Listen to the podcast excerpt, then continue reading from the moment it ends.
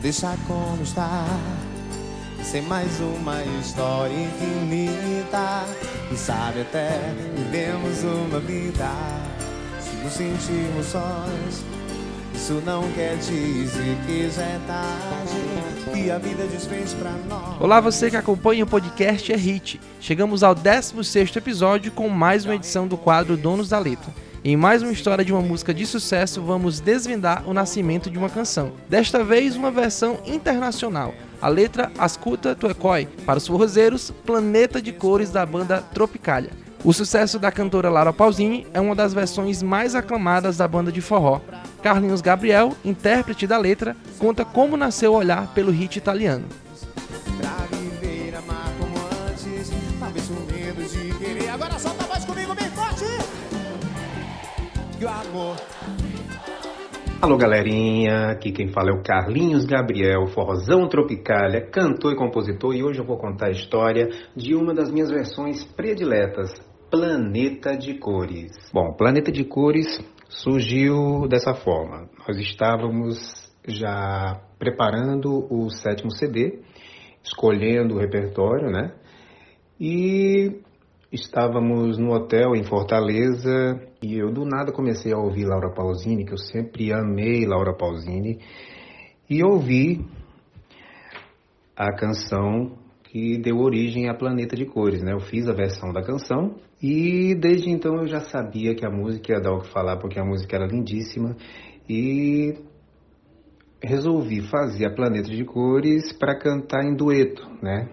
Eu e a Mara Pavanelli, porque eu achei que ficaria bacana o Eros Ramazotti e a Laura Pausini cantando juntos. Quando eu faço uma versão, eu costumo aproveitar o máximo possível da métrica e das rimas, né?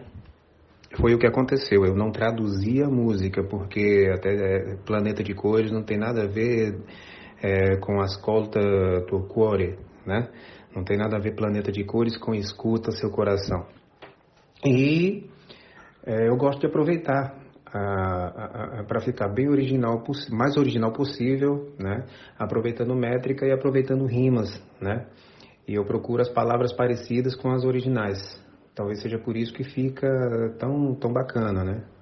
Por isso que a Planeta de Cores ficou tão bacana. Lançada em 2003, Planeta de Cores não viveu um cenário de concorrência musical. Cada gênero vivia um bom momento, sem disputa dos rankings de aplicativos de streaming que existem hoje. Apesar do sucesso, Carlinho diz que não ficou rico com a versão. Bom, a parte financeira, né? A gente sabe que direitos autorais no Brasil é, é meio complicado para a gente receber, ainda mais se tratando de versão. A versão, na verdade, o versionista ele tem direito a 10% e o restante vai para o compositor original da canção. Mas como a distribuição aqui no país é meio complicada, até é, é por conta de que nem todos os shows que a gente faz eles são fiscalizados, então é, eu digo a você que não deu para ficar rico não. Bom, para ser compositor hoje no cenário atual, né, é, é, meio complicado. É, os compositores eles têm que ser bem criativos, na verdade, porque as músicas elas mudam constantemente. É, é, entra ritmo, sai ritmo e a composição das letras também muda pra caramba.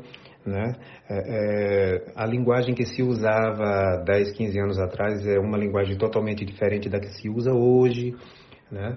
Hoje a linguagem da internet está muito, muito presente nas composições atuais.